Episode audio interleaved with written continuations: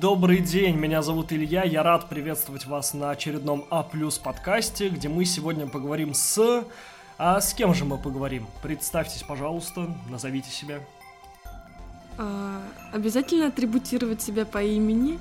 Я закончила, я получила высшее образование, поэтому не могу назвать свой курс. А, я выпускница, уже магистратуры, работаю и что-то расскажу о своем обучении. Давайте поговорим про ваш бакалавриат. Расскажите, где вы учились первые четыре года. Я училась в Саратовском государственном университете на направлении филология. Моя специальность была отечественная литература. Русский язык и литература. Такая программа. Как замечательно. В каком году поступили в это учебное заведение? В 2014 году поступила, соответственно, в 2018 выпустилась. Яркие четыре года жизни. А почему вы выбрали именно это учебное заведение, именно это направление? Ну, начнем с того, что Саратов мой родной город. Все выпускные классы школы я была уверена, что буду поступать в театральный институт, так как я выросла в театральной семье, но в последний момент я передумала делать это, потому что хотела больше стабильности. А, примерно за один день я выбрала институты, в которые подала документы, среди них был СГУ. И как бы финальным моим решением было поступить именно на филологию, потому что это еще одна вещь, которую я любила делать в жизни. Я любила читать и решила 4 года почитать книги. Вот, собственно, ни о чем не жалею. Это было, а, мне кажется, хорошее базовое образование. А, не знаю, будет ли вопрос потом, но выпустившись, а, опережая всю промежуточную историю, выпустившись после филологического факультета, я поняла, что никакой профессии на руках не имею. Но, с другой стороны, имею достаточно хорошую э, когнитивную базу, умею мыслить, анализировать и готова получать уже какое-то специальное профессиональное образование. Замечательно. А что было важнее при выборе будущего места обучения? Конкретная специальность или наличие бюджетных мест? А, не буду врать, бюджетные места это было важно, так как у меня не было я понимала, что никакой помощи от родителей, как иногда бывает, э, мне ждать не стоит, поэтому я выбирала институты и по критерию, чем я хотела бы заниматься, и по критерию наличия бюджетных мест.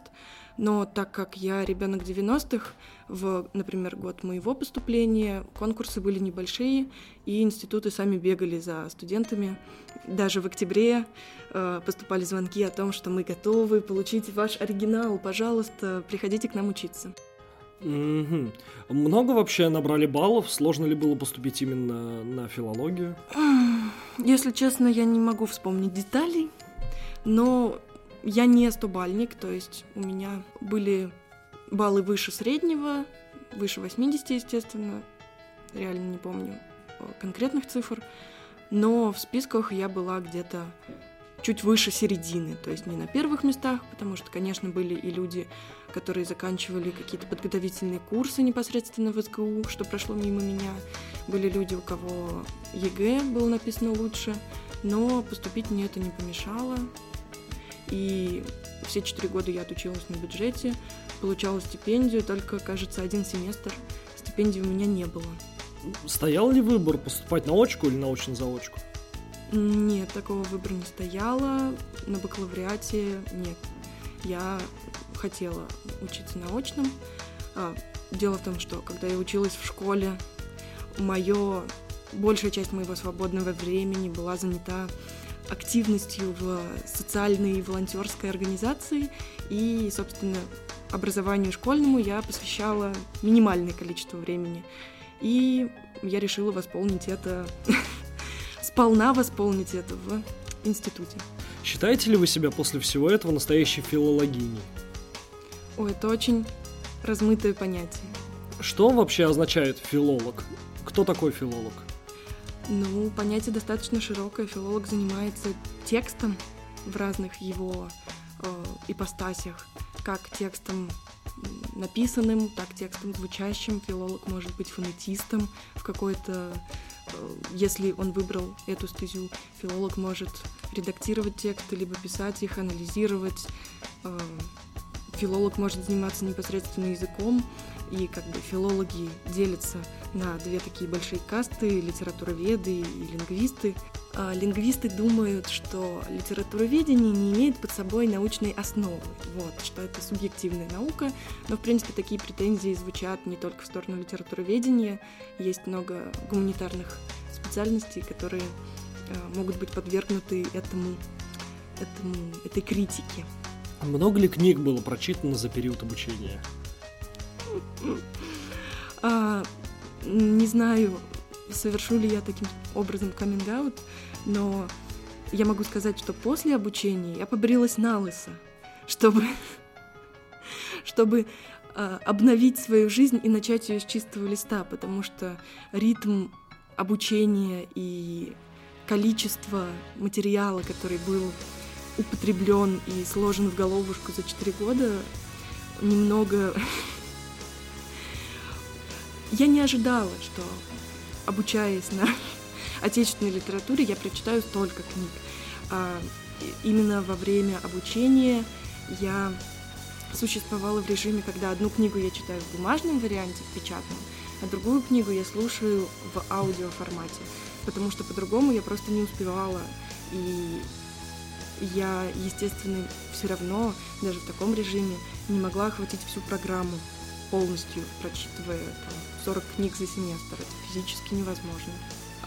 Чтобы решить проблему с огромными объемами материала, который нужно охватить мысленным взором, мы создали такой небольшой клуб, обучающий, нет, клуб э, взаимодействия, клуб взаимопомощи, э, где три девушки-филолога делили между собой всю программу, каждая читала одну треть, и потом мы рассказывали друг другу что-то об этих книгах, давали какие-то ключевые цитаты. А, так не с каждым человеком, я думаю, этот способ работал бы, но друг другу мы доверяли, доверяли качеству прочтения и анализа литературы, поэтому это работало, но подготовка к сессиям занимала невероятное количество времени. Изменились ли ваши литературные вкусы за время обучения на филологии? Ну, одно корневое изменение я бы назвала. До филфака я абсолютно любила и не видела ничего плохого в фантастике, но после филфака читать фантастику по большей части для меня немного скучно. И это скорее даже грустное изменение, потому что ты начинаешь препарировать произведение, хочешь ты того или нет, видишь, какие картонные герои, какие простые сюжеты. В общем, фантастика — это часто не такая высокая литература. Проза или поэзия? Проза однозначно. Что было для вас самым главным во время обучения в ВУЗе? Как ни странно, ну, с одной стороны, важное умение, которое было приобретено, наверное, это умение анализировать тексты, а, строить какую-то мысль чуть длиннее, чем а, какие-то бытовые рассуждения, готовиться к устным экзаменам, тем самым тренировать свою речь для ответа на этом экзамене. А с другой стороны, социальный такой аспект обучения, и в этом большой плюс очного обучения, потому что социальный аспект обучения э, — это люди, э, контакты, которые были приобретены. Э, со многими продолжаю до сих пор общаться, многие стали коллегами, многие стали заказчиками работ. Э, поэтому так ни разу еще не доехала. Сколько времени прошло? 18 год? 19, 20, 21? За три года ни разу не доехала до встречи выпускников, но, надеюсь, после коронавируса, а, когда ситуация улучшится, мы будем встречаться. Какие же вы социально активные. А какие виды внеучебной активности предоставлял вам ВУЗ? Может быть, какие-то семинары, а может быть, какие-то культурные вещи. Вот все, что дает ВУЗ, кроме учебы. Вообще обращался ли на это внимание? Может быть, как- какое-то участие в стипендиальных конкурсах? Ну хорошо, стипендиальный Оксфорд я расскажу. А, ну, я не могу прокомментировать. Угу, то есть э, иные виды активности в не, в ВУЗе не интересовали. Но единственное, не могу назвать это вне учебной активностью, но это были э, такие нестандартные переживания, потому что после каждого курса у нас была практика, и на филфаке практика это достаточно веселая штука, потому что после первого курса практика фольклорная чаще всего. Э, фольклорная практика заключается в том, что студенты едут в деревню и собирают там фольклор, общаются с представителями старшего поколения. А, так это звучало в задачах нашего, нашей практики. Но по факту ты просто слушаешь матные анекдоты от бабушек или рассказы о войне, потому что каких-то интересных сказок сейчас уже вот в устной традиции ну, редко можно услышать, по собственному опыту могу сказать, к сожалению, редко, потому что сказки как-то мне казалось поинтереснее. Но традиции, бабушки рассказывают про традиции, студенты могут ехать вместе, организованной группой с преподавателем, а, там пить и развлекаться в перерывах, либо могут сказать, что они хотят индивидуальную практику, поехать к своей конкретной бабушке в деревню и там опросить всех ее подружек. Я, собственно, выбирала второй вариант. После второго курса диалектологическая практика. Поговаривают, что предшественники также ездили на практику, выезжали в деревню, в Вологодскую область, им а, оплачивали такие экспедиции диалектологические, потому что Вологда — это северные говоры, и их изучает активно Саратский университет. Но нашему курсу не повезло, мы просто слушали архивы и транскрибировали их. То есть а, длинное звучащее аудио превращали в не менее длинный Word-документ с проставлением всех особенностей диалекта. Дальше не так весело. Угу. Ну, так что мы об учебе да об учебе поговорим о деньгах. Были ли какие-то стипендии или иные сверхвыплаты?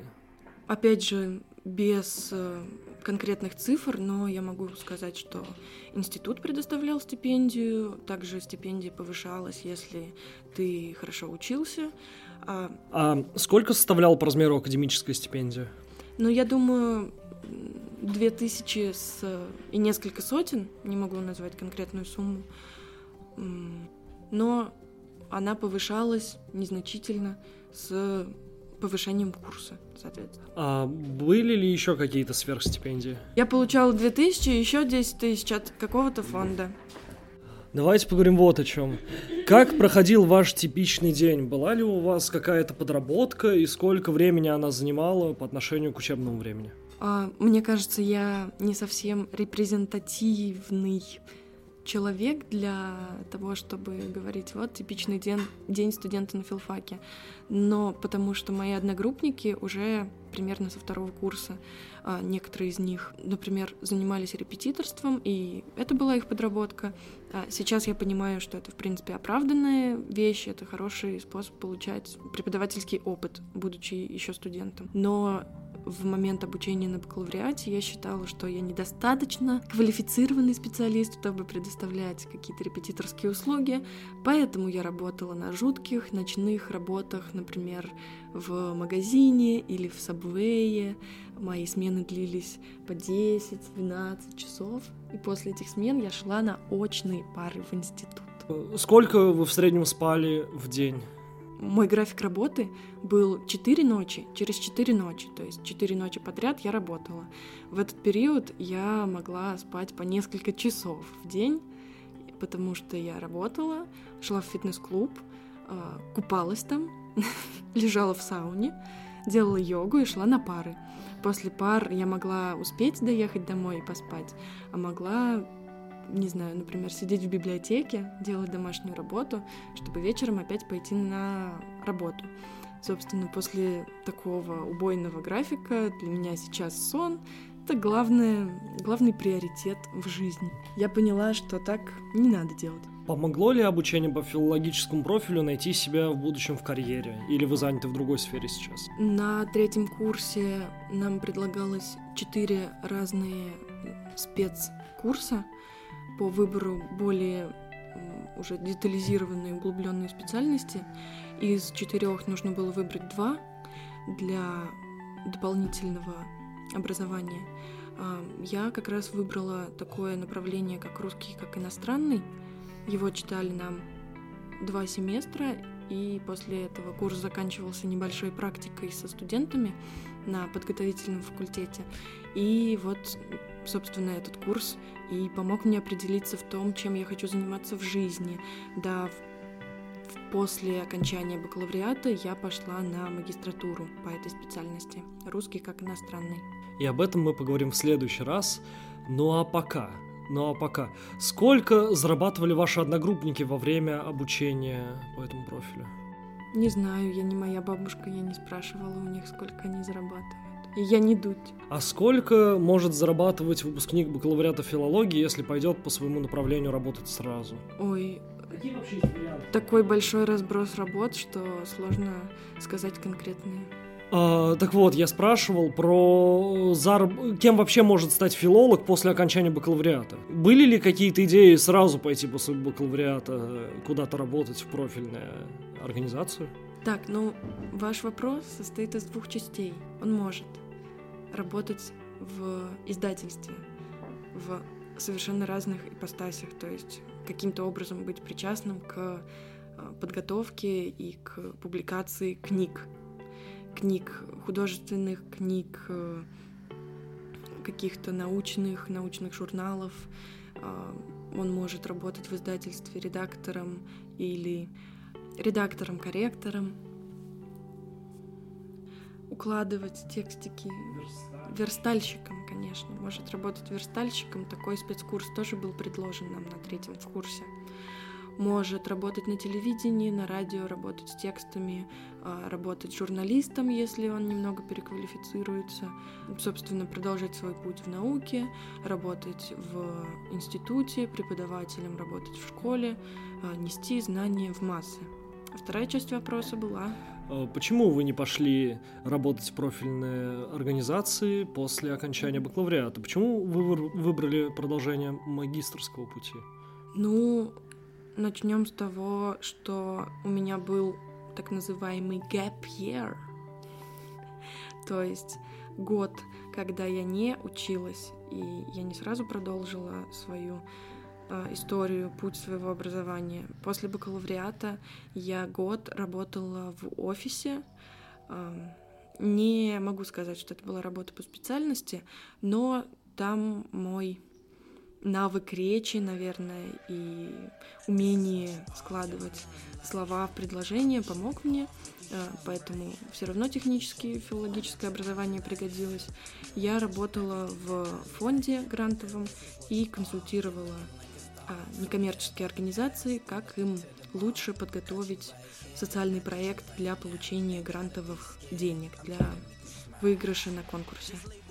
После того, как я год отработала на этой позиции, я поняла, что офисная работа это не для меня.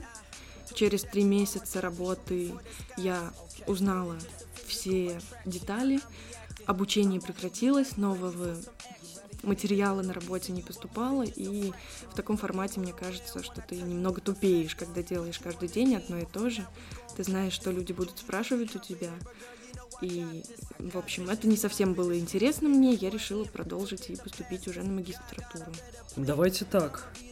Чем выделяется филологическая школа Саратовского классического университета на фоне других филологических школ нашей необъятной родины? Не хотелось бы, чтобы это прозвучало как очернение других филологических школ, потому что я не знакома со всеми, но скорее это просто мой личный опыт позитивного, на мой взгляд, позитивного а, одного из гла... одной из главных позитивных особенностей филологического факультета в Саратове, в Государственном университете, это невозможность дать взятку, отсутствие коррупции на факультете. Конечно, хотелось бы, чтобы так было и на медицинских, и на других факультетах, но наши филологи учились честно, и максимум, что можно было купить за подарочный сертификат, это физкультуру.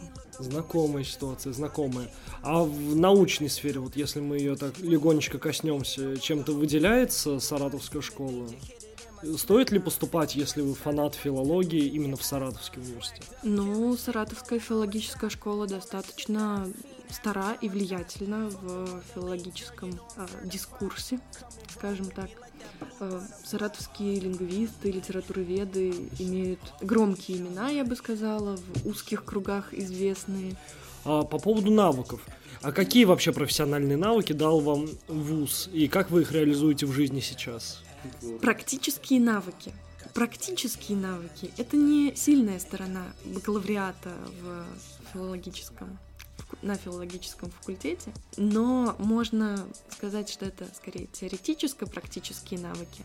Написание текстов, анализ текстов, э, умение составлять э, какие-то разные жанровые, э, разные поджанры научных текстов или умение выбирать статьи, которые подходят тебе. Но это в жизни и на работах, я думаю, не все могут дальше использовать этот навык, если они не продолжают свой путь в науке, только если они, опять же, с текстами работают, но тут все-таки специфика определенная. Еще практический навык дал как раз вот этот спецкурс. Спецкурс русский как иностранный давал э, возможность э, выйти непосредственно в аудиторию, почувствовать себя в шкуре преподавателя-аркаиста, преподавать русский язык иностранцам. Это было мне кажется, важная часть. И, естественно, я применяю ее сейчас в жизни. Еще, не знаю, мне кажется, это просто свойство любого образования. Такой, э, такой навык, как структуризация или планирование своего времени, своего дня, когда у тебя есть много дел, которые тебе нужно сделать, ты независимо от своего желания, должен учиться как-то оптимизировать свои действия и улучшать, а, увеличивать скорость, с которой ты делаешь те или иные задания, увеличивать их качество выполнения заданий, а, просто планировать в рамках длительных, если, например, ты пишешь свою работу дипломную, в рамках краткосрочных, когда ты готовишься к сессии, ты а, так или иначе планируешь свои задачи, что ты будешь делать, это, конечно, дальше в жизни уже просто в бытовых, в бытовой сфере тоже помогает, как я считаю. Я слышал, что вы поддерживаете контакт с одногруппниками. Какой процент из них, э, какой процент из них работают в филологической специальности? Ну, если учесть, что из своей группы я знаю о том, как сложились их истории, может быть, не о 100% одногруппников, но я бы сказала, процентов 50 точно я слежу за их жизнью, мы общаемся с кем-то чаще, с кем-то реже.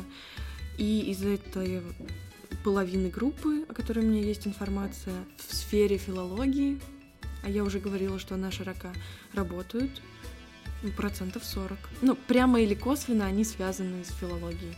Есть ли какие-то офигительные истории, связанные с судьбами одногруппников?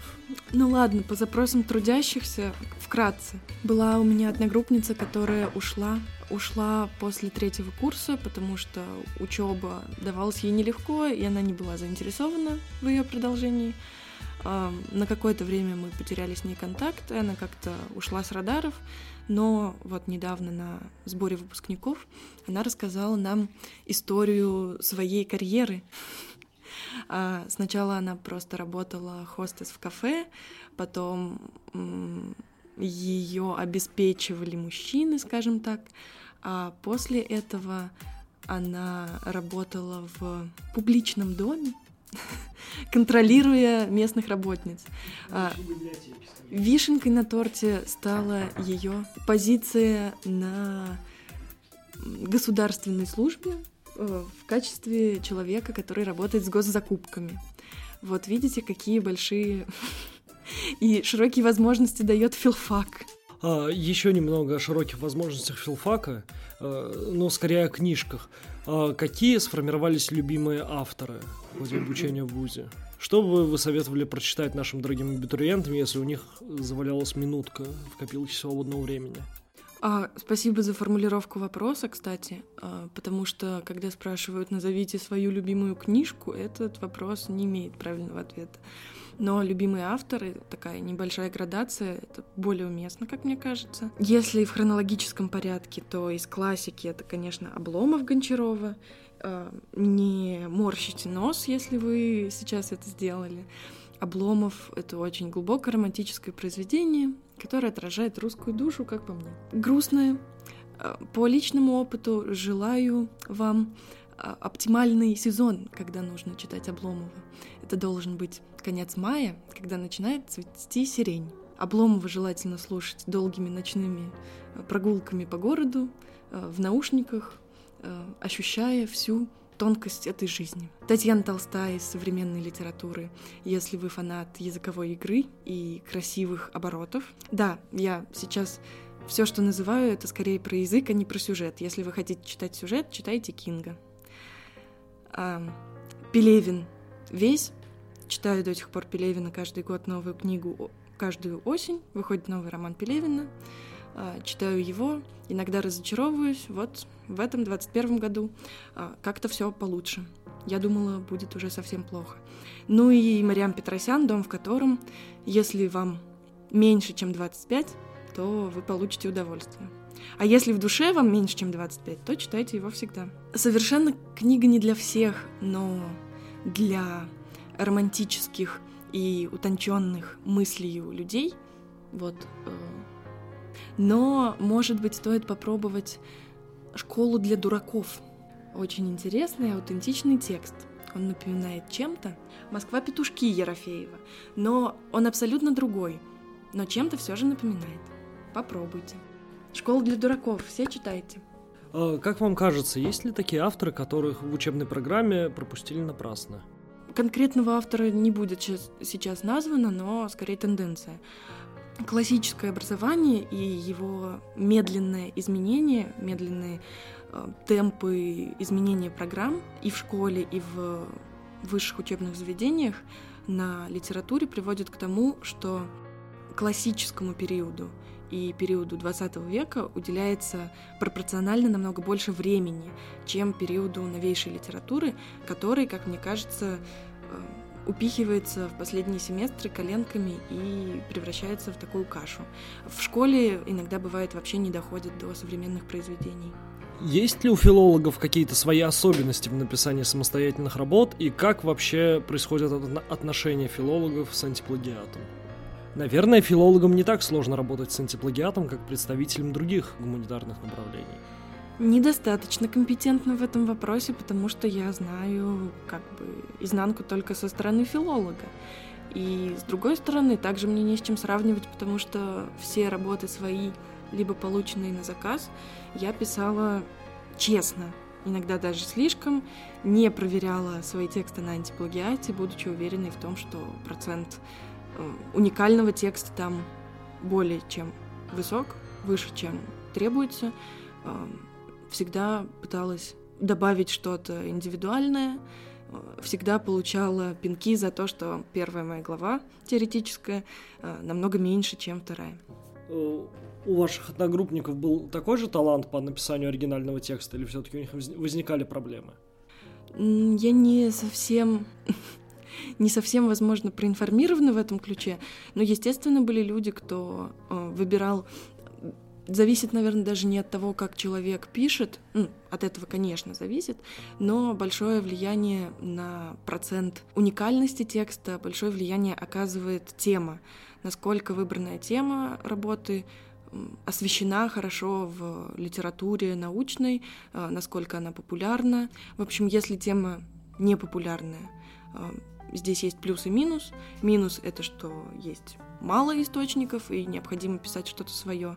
Если тема популярная, здесь обратный, обратная сторона большого количества источников, что любой набор э, фраз и терминов по этой теме уже был кем-то в таком порядке написан, и поэтому здесь риск просто изобрести велосипед. Если все люди писали про фонему «и» и «ы» уже лет 200, то ничего нового написать по этому поводу нельзя, ну или это становится более сложной задачей.